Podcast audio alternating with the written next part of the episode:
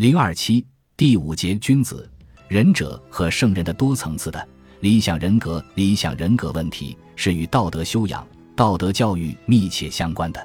为了更有效地进行道德教育，给人树立道德榜样和道德修养的目标，孔子提出了一个多层次的理想人格，这就是君子、仁者和圣人。君子一词，在孔子以前的西周文献中早已存在了。不但《易经》《尚书》中曾多次提到君子，而且在《诗经》中的《国风》《大雅》《小雅》中提到君子的就有一百五十多次。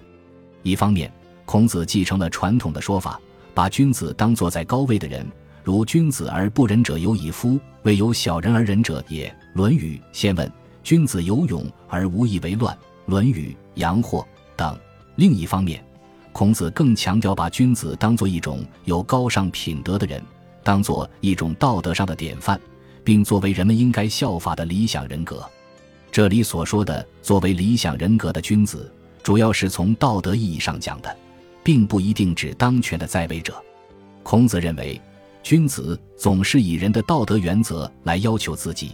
君子去仁，呜呼成名。君子无忠实之间为人，造次必于世。颠沛必于世，《论语·礼仁》。这就是说，君子是没有丝毫的时间可以离开人的，哪怕是吃一顿饭的功夫，即使在仓促匆忙的时候，甚至是在颠沛流离的时候，也与人同在，保持人的品德。因此，己所不欲，勿施于人；己欲立而立人；己欲达而达人，以及公、宽、信、敏、惠等道德品质。也都是君子所具备或应当具备的。由于孝悌是人的基础和根本，所以君子尤为重视。由于君子有很好的品德，所以也就能够有很好的道德情操。君子的心情能够经常保持平坦宽广、坦荡荡。《论语》述而不忧不惧，《论语》颜渊泰而不骄，《论语》尧曰敬而无失，《论语》颜渊与人恭而有礼。同上，文质彬彬，《论语》雍也，而且知天知命，不知命，吾以为君子也。《论语》尧曰：“不作非分妄想，君子思不出其位。”《论语》先问：君子不但善于自处，而且又能团结别人。他能和别人亲密无间的合作共享，和别人相团结，而不是相勾结。君子周而不比，《论语》为政，庄基而不争执。合群而不闹宗派，进而不争，群而不党。《论语·卫灵公》，他能用自己的观点和别人的看法相互补充，相得益彰，却不会去盲从附和、阿谀奉承。和而不同。《论语·子路》，君子极力成全别人的好事，但不助长别人的错误。君子成人之美，不成人之恶。《论语·颜渊》，他总是言行一致。信守自己的诺言，言辞中《论语》记事说的就一定要能够做到，言之必可行。《论语》子路反对说大话，宁愿多做，而不愿说那些做不到的事，耻其言而过其行。《论语》先问：乐于言而敏于行。《论语·礼仁》君子还严格要求自己，从不掩饰自己的缺点和错误。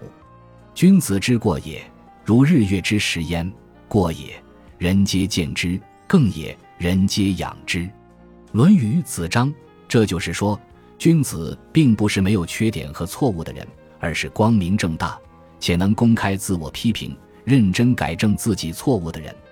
君子虽然有很高的品德，但即使未被重用，也从不会抱怨别人，而只是更严格的要求自己。人不知而不愠，不亦君子乎？《论语·学而》。君子并无能焉。不病人之不己知也，《论语·卫灵公》不患人之不己知，患不知人也。《论语·学而》说的就是这个意思。直到老死，自己的名声也不被人们所称道，这才是君子引以为恨的。君子即没事而名不称焉，《论语·卫灵公》。君子有高尚的节操，一切以仁义为准则，不行不义之事。君子喻于义。《论语·礼仁》，国家有道，政治清明，就出来做官；国家无道，政治黑暗，就辞退官职。在内心中保留自己对问题的看法，而不随波逐流。邦有道则仕，邦无道则可卷而怀之。《论语·卫灵公》。在生活方面，君子食无求饱，居无求安。《论语·学而》。一箪食，一瓢饮，虚肱而枕，也能安守贫困，不怨天不尤人，总是保持愉快的情绪。总之。孔子为当时的统治阶级以及各阶级的人们描述了一个具有那些他所认为的高尚道德品质的理想人格。自此以后，君子这一概念在更多的意义上不再是指在位的贵族，而主要是指一种理想人格和道德境界了。人人都应该做一个君子，这已经不是只要人们在社会地位上成为一个在位的贵族。而是指人们应该成为一个品质高尚的人，一个有道德的人。在理想人格的问题上，除君子外，孔子又往往强调所谓“仁者”或“仁人”。仁者或仁人似乎是比君子更高的一种理想人格。孔子不轻易许人以仁，他认为可算作仁人的人是很少的。《论语》中说：“微子去之，箕子为之奴，必干剑而死。”孔子曰：“因有三人焉。”《论语·微子》子路曰：“桓公杀公子纠，赵乎死之，管仲不死。”曰：“为人乎？”子曰：“桓公九合诸侯，不以兵车，管仲之利也。如其人，如其人。”《论语·现问》子贡曰：“管仲非人者与？”桓公杀公子纠，不能死，有相之。子曰。管仲向桓公，霸诸侯，一匡天下，民道于今受其次。微管仲，无其披发左衽矣。其若匹夫，匹夫之为量也，自精于钩毒而莫知之也。同上，据此看来，人人不一定非要守小节小信，离开邪恶残暴的君王，洁身自好，一尘不染是人人，甘受屈辱，以求把人人道义。社会文明传给后代的人是仁人，健劝邪恶残暴的君主弃恶从善，不惜身家性命的人是仁人，不守通常所说的终结，而前后扶持两个君主，但止息了战争，匡正了天下，为民众谋了大利的人，同样也是仁人。讲究权变，不损害人的原则，并极力去实行人的原则的人，都可以叫做仁人。仁人是一种很高的理想人格。他具备了更为高尚的道德品质。子曰：“不仁者不可以久处曰，不可以长处乐。仁者安人，知者利人。”《论语·礼仁》子曰：“为人者能好人，能恶人。”同上。子曰：“君子道者三，我无能焉。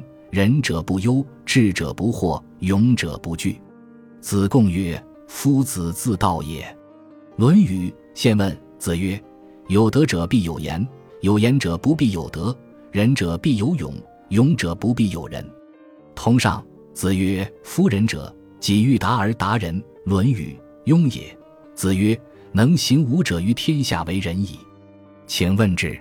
曰：“公、宽、信、敏、惠。”《论语·阳货》子曰：“若胜于人，则无其感；以为之不厌，诲人不倦，则可谓云尔已矣。”公西华曰：“正为弟子不能学也。”《论语·述而》子曰：“治世仁人，无求生以害人，有杀身以成仁。”《论语·卫灵公》。从以上可以看到，人人具有极为高尚的道德品质和情操。可以说，人人就是最完美、最高尚的君子。